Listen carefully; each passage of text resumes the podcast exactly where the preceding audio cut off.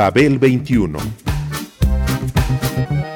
I came on my spaceship to save the earth. I've been to the south and I've been to the north. Check me out, darling, when you hear me sing. I'm an ugly duckling, I'm a beauty king. I'm an alien Elvis, I bring love and joy. My dance might remind you of the disco boy. I'm young, I'm old, I've got a heart of gold. I'm an ultimate gift to the people of the world. Some say that I come from Russia, some think that I come from Africa. But I'm so exotic, I'm so heroic, cause I come from the planet Paprika. El gusto hipermoderno.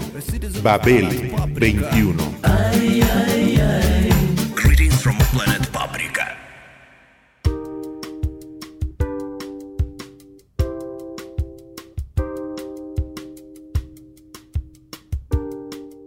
Con la lectura de The Wasteland, The Wasteland, La Tierra Baldía de Eliot, el rock cultivó un follaje tupido y diverso con aquella tierra baldía como fondo omnipresente.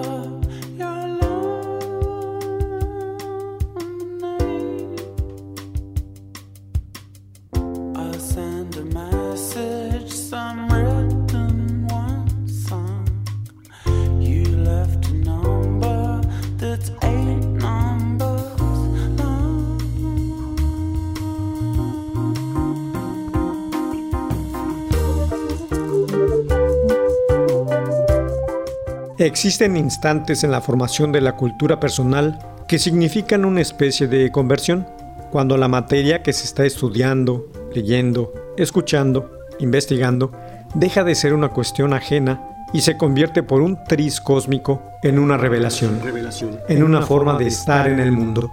En tales momentos, y a pesar de no ser totalmente consciente de ello, el que lee, el que oye, el que admira, será transformado para siempre.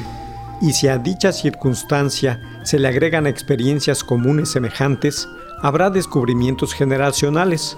La cultura de éstas crecerá y el pasado será no solo presente, sino futuro. It's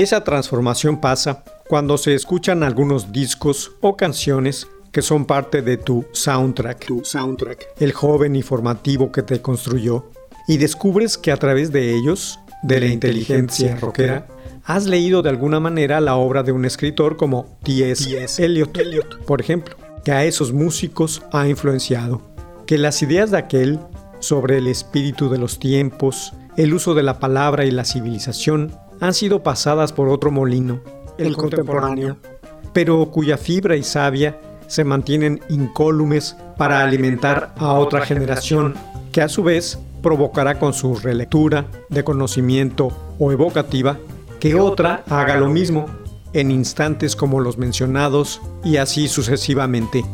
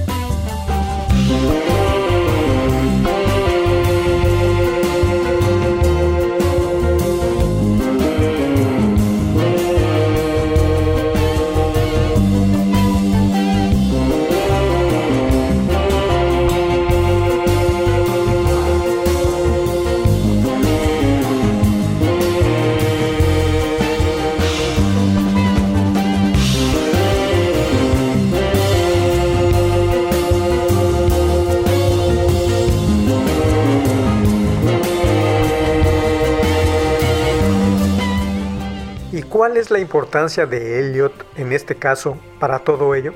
De manera muy sintética, en extremo, la respuesta estaría en tres palabras. The Wasteland, la tierra baldía.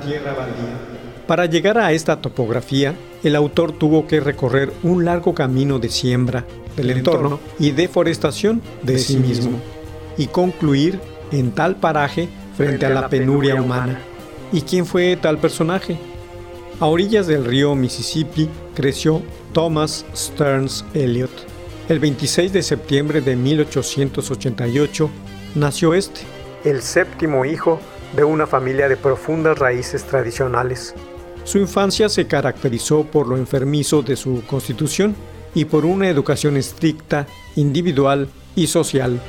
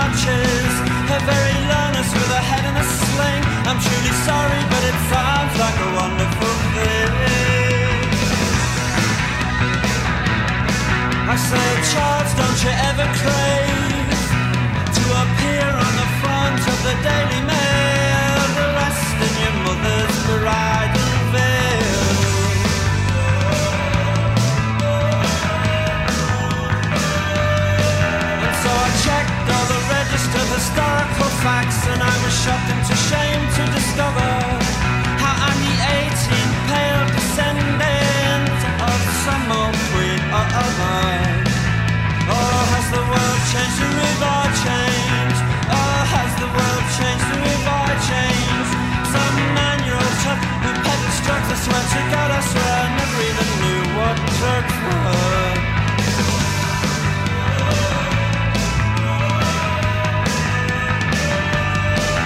So I broke into the palace with a sponge and a rusty spanner.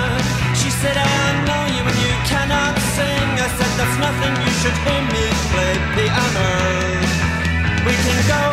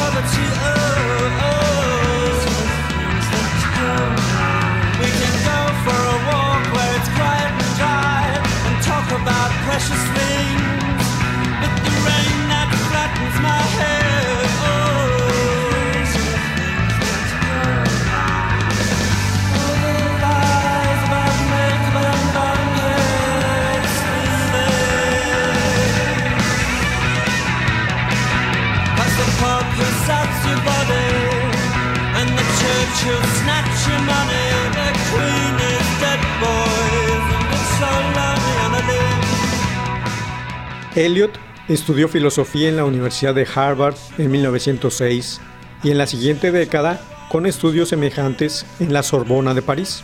Los cursos de posgrado los realizó en la Universidad Alemana de Marburgo, pero con el inicio de la Primera Guerra Mundial se trasladó a la de Oxford en Inglaterra. En el mes de septiembre de 1914, en Londres, conoció y se hizo amigo de Ezra Pound. Como primera muestra de tal relación, Pound recomendó a Harriet Monroe, editora de la afamada revista Poetry de Chicago, la publicación de El poema de amor de J. Alfred Prufrock, con el siguiente comentario. El mejor poema de autor norteamericano que hasta la fecha haya leído.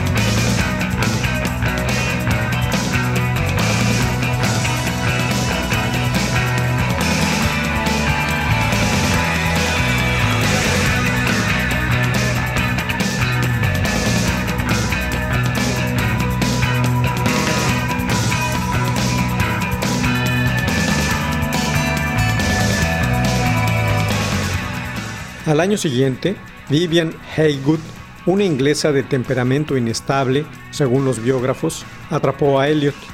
El término es justo, ya que este era más bien tímido, reservado y se casó con él. El hecho provocó una crisis familiar y el enojo del padre, industrial y radicalmente conservador, quien esperaba su retorno a los Estados Unidos y a Harvard. Jamás le fue perdonado el acto independiente y el testamento paterno lo demostró excluyéndolo.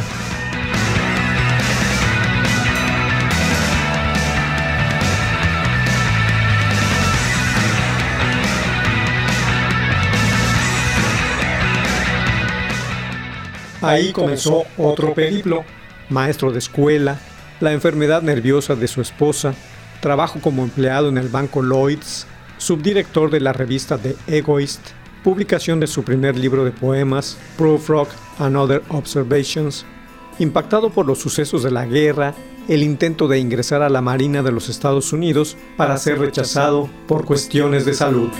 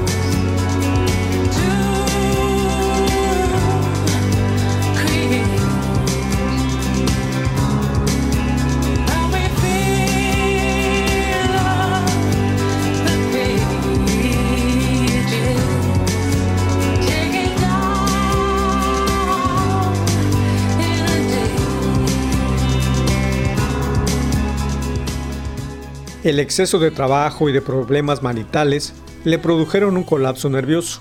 La cura la llevó a cabo en Suiza. Producto del reposo resultó The Wasteland, La Tierra Baldía, poema corregido, organizado y formado por Pound, y el cual fue publicado en 1922. Elliot renunció a su trabajo en el banco para convertirse en editor de la compañía Faber Faber. En 1927 se naturalizó inglés y se convirtió a la Iglesia Anglicana. Su importancia y guía dentro de las letras inglesas creció, lo mismo que su bibliografía en diversos géneros, como la poesía, el ensayo y el teatro. Tras una larga enfermedad mental, murió su esposa en 1947. Al año siguiente, recibió Eliot el Premio Nobel de Literatura. El 4 de enero de 1965 falleció pero su prestigio seguiría creciendo. La abadía de Westminster acogió sus restos.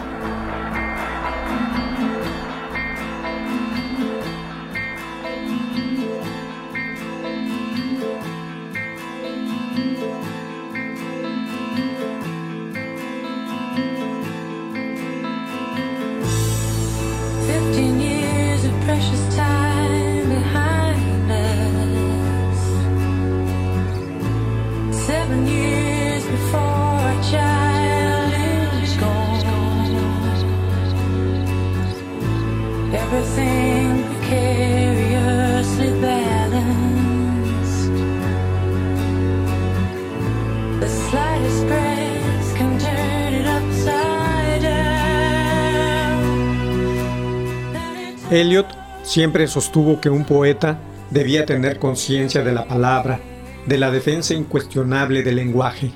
A este, él lo cultivó con sus múltiples formas para extraerle todos los beneficios de los que era capaz. La tierra baldía, centrada en la búsqueda poética, también tuvo impacto en la cultura popular. Esta obra, junto con los cuatro cuartetos, marcó a generaciones de poetas y músicos de todo el mundo. Con ella, Eliot creó escuela y tendió puentes hacia la modernidad. Hoy conserva esa fuerza, ese magnetismo propio de la gran poesía. Señaló que no había que buscar la novedad per se, ni la imitación, porque si había algo distinto que decir, forzosamente saldría al paso. La imitación es servidumbre, pero la influencia puede significar liberación, aseguraba.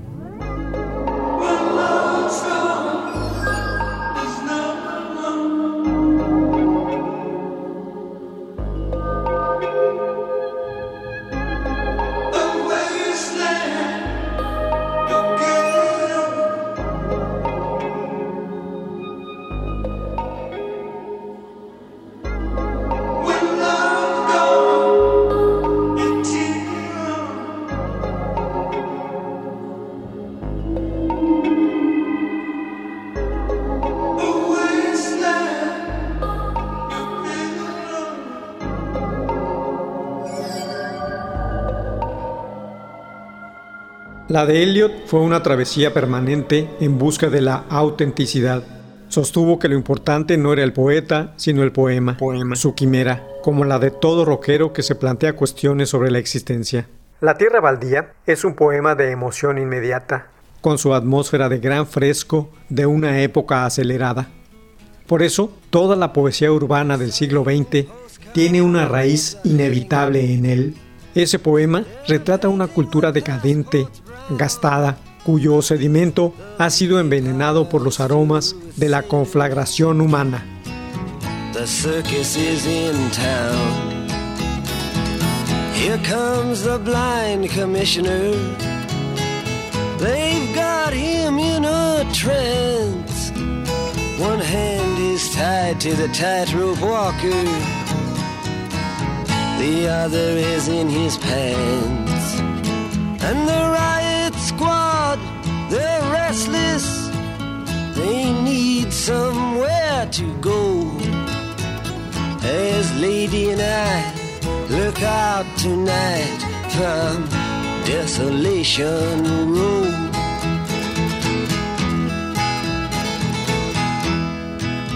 Cinderella, she seems so easy.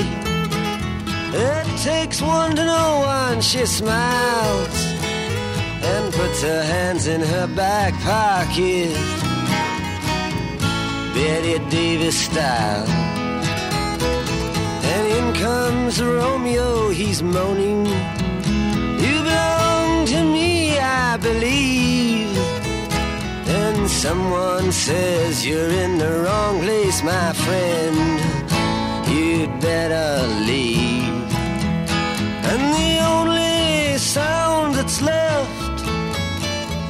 after the ambulances go It's Cinderella sweeping up on Desolation Road.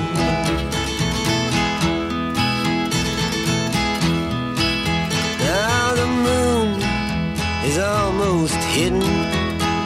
The stars are beginning to hide. The fortune telling lady has even taken all her things inside. All except for Cain and Abel. And the hunchback of Notre Dame. Everybody is making love or else expecting rain. And the good Samaritan, he's dressing, he's getting ready for the show. He's going to the carnival tonight on Desolation Road. Pocos poetas como Eliot han tenido tanta influencia. La Tierra Baldía lo puede entender cualquier lector actual porque habla de un ser que ha perdido su relación con la divinidad. Tal concepto modernista enganchó con la estética del rock. Aquí habría que recordar lo dicho por el propio autor. Varios críticos me han hecho el honor de interpretar el poema en términos de una crítica al mundo contemporáneo. De hecho, lo han considerado como una muestra de crítica social. Para mí, supuso solo el alivio de una personal e insignificante queja contra la vida. No es más que un trozo de rítmico lamento.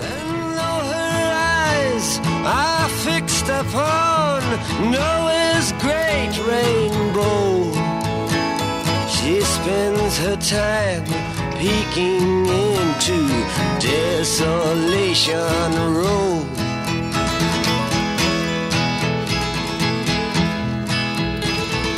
Einstein disguised as Robin Hood with his memories in our trunk passed this way an hour ago with his friend, a jealous monk.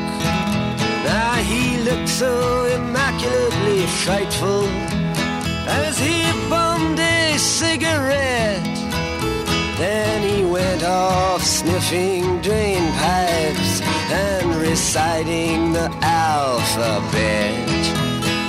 You would not think to look at him, but he was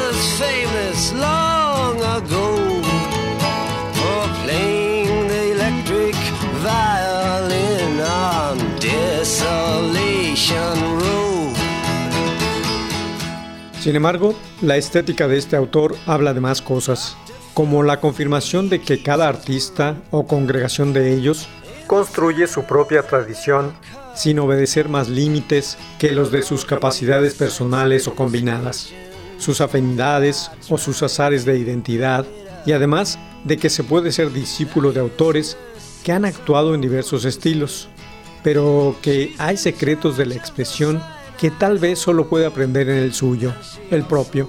T.S. Eliot, Eliot conjeturó que un autor influye a sus antecesores porque nos fuerza a mirarlos a través del ejemplo que él ha establecido. A este laureado escritor sin duda le hubiera halagado saber que la cultura del rock reconoce sus teorías en el arte sonoro de la actualidad.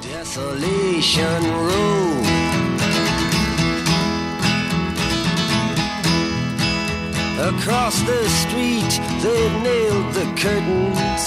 They're getting ready for the feast. The phantom of the opera in a perfect image of a priest. Here are spoon feeding Casanova to get him to feel more assured. Then they'll kill him with self confidence after poisoning him with words.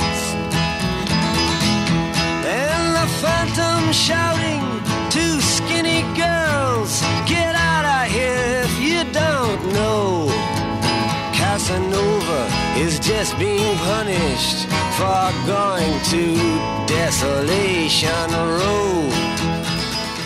De Eliot, el rock aprendió que no se puede ser contemporáneo sin una tradición. Cada exponente auténtico, a través de las épocas, va eligiendo la suya en toda corriente. Y esta se inserta en el diálogo entre las generaciones y es muy importante que no se interrumpa, ni se lleve a la dispersión o a la directa abducción de zonas enteras del pasado. Para corroborarlo están las piezas de grupos y solistas que lo han traído a colación. Bob Dylan en Desolation Row, The Smiths en The Queen is Dead, Crash Test Dummies en Afternoons and Coffee Spoons, Tori Amos en Pretty Good Year, Divo en Social Fools, Lloyd Cole en Standards, I Am Claude en Some Better Day, así como Nick Waterhouse, Get Well Soon, Divine Comedy, etc., en una larguísima lista de autores. The Titanic sails at dawn. Everybody's shouting. Which side are you on? And Ezra Pound and T.S. Eliot fighting in the captain's tower. Calypso singers laugh at them and fishermen hold flowers. Between the windows of the sea where lovely mermaids flow. And nobody has to think too much about Desolation Road.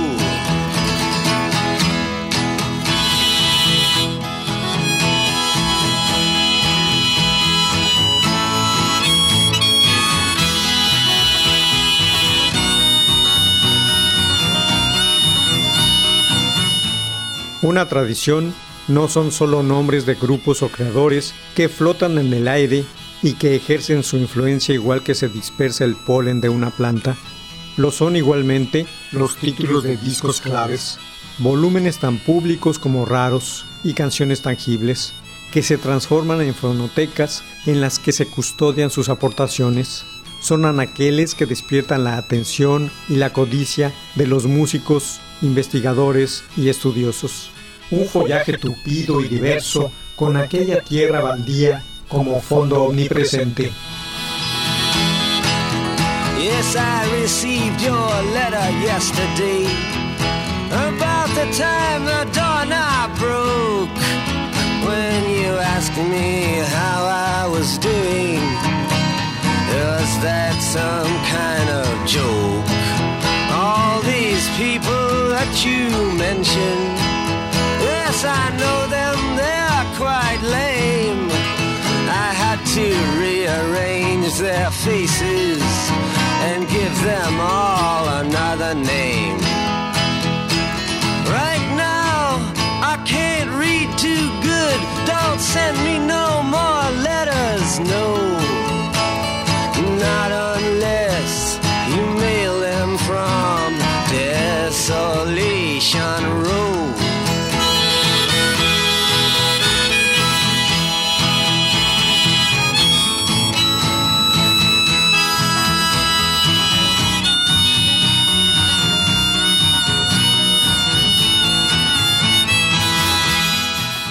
Babel 21, un programa de Sergio Monsalvo.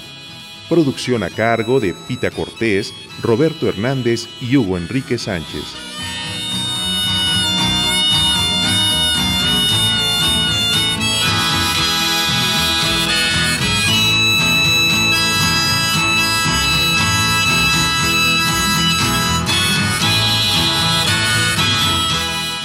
Radio Educación